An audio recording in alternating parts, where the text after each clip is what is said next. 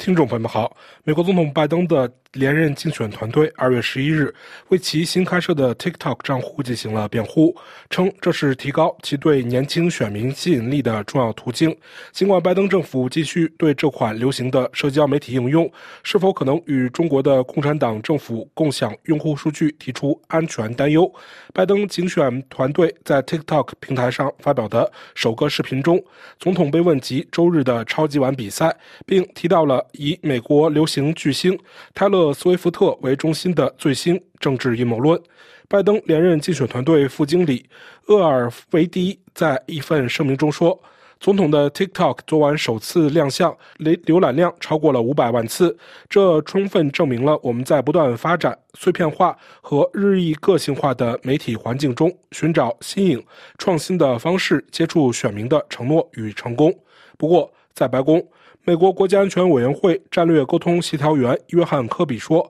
在政府设备上使用 TikTok 仍存在国家安全问题，我们不允许这样做的政策没有改变。”约翰·科比将有关 TikTok 大多数问题都转交于拜登竞选团队回答，并回避了一个更加普遍的问题，即使用该应用程序是否明智。他指出，潜在的安全问题与对数据保护和外国行为者可能滥用这些数据及隐私信息的担忧有关。美国联邦调查局和联邦通讯委员会都曾警告称，TikTok 的中国母公司字节跳动可能会与该国专制政府共享用户数据，如用户的浏览历史、位置和生物识别信息等。拜登本人曾于2022年签署立法，禁止美国联邦政府近400万名员工在其机构拥有的设备上使用 TikTok，但除了执法国家安全和安全项目的有限例外情况除外。此外，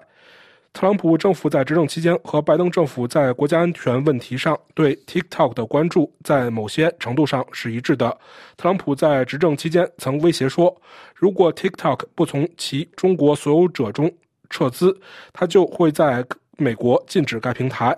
此外，神秘而强大的美国外国投资委员会多年来一直在审查该应用，并试图迫使 TikTok 从其美公司撤资，但未获成功。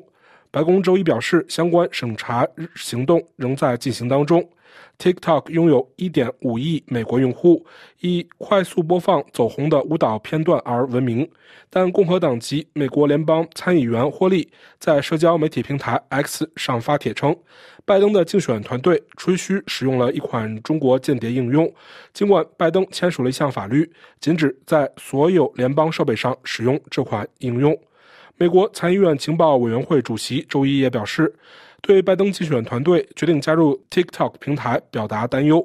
民主党籍联邦参议员华纳说：“对中国企业拥有的 TikTok 和拜登竞选团队加入该平台的决定，对美国国家安全的影响感到担忧。”与拜登来自同一政党的华纳在一次活动的间隙中说：“我认为我们仍然需要找到一种方法来效仿印度，因为印度已禁止了 TikTok。”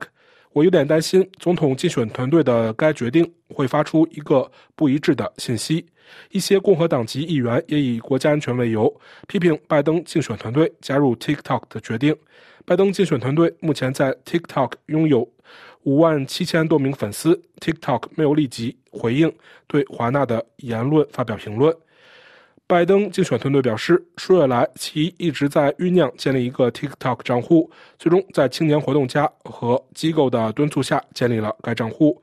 拜登竞选团队表示，他们正在使用一部单独的手机来使用 TikTok，以便将该应用与电子邮件等其他工作和沟通的方式隔离开来。拜登竞选团队称，正采取更多措施，但以安全为由拒绝透露这些措施的具体。白宫新闻秘书卡林让·皮尔说：“他与拜登竞选团队没有任何关系，也没有提前收到 TikTok 账户上线的警告。”美国国会禁止 TikTok 赋予政府新的限制工具的努力停滞不前，但一些立法者希望美国商务部将 TikTok 母公司字节跳动列入出口管制名单。上个月，TikTok 向美国国会表示，目前有一点七亿美国人在使用这款短视频应用。比一年前的1.5亿人更有所增加。拜登竞选团队周日称，他们正在采取先进的设备安全预防措施，并采用先进的安全协议来确保安全，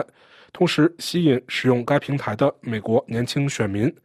政治新闻网站 Political 分析指。多年来，TikTok 稳扎稳打地玩着有影响力游戏，这是一项长期战略，旨在通过西方世界加强游说、抵御政府的攻击和审查。去年，TikTok 的首席执行官在美国国会山高调受挫，一些议员公开呼吁禁用该应用或强制出售。TikTok 及其北京母公司字节跳动在去年的游说费用几乎翻了一番，与前一年相比，共向在华盛顿的游说工作投入了四百四十万美元。TikTok 已聘请了两党的重量级游说人士，包括前参议员和前众议员等一众前政客。据一位熟悉 TikTok 战略的人士透露，该公司还私下向国会山上的民主党人广泛宣传了历史上可能出现对禁令的反弹，将禁酒令比作上世纪二十年代失败的禁酒政策为例。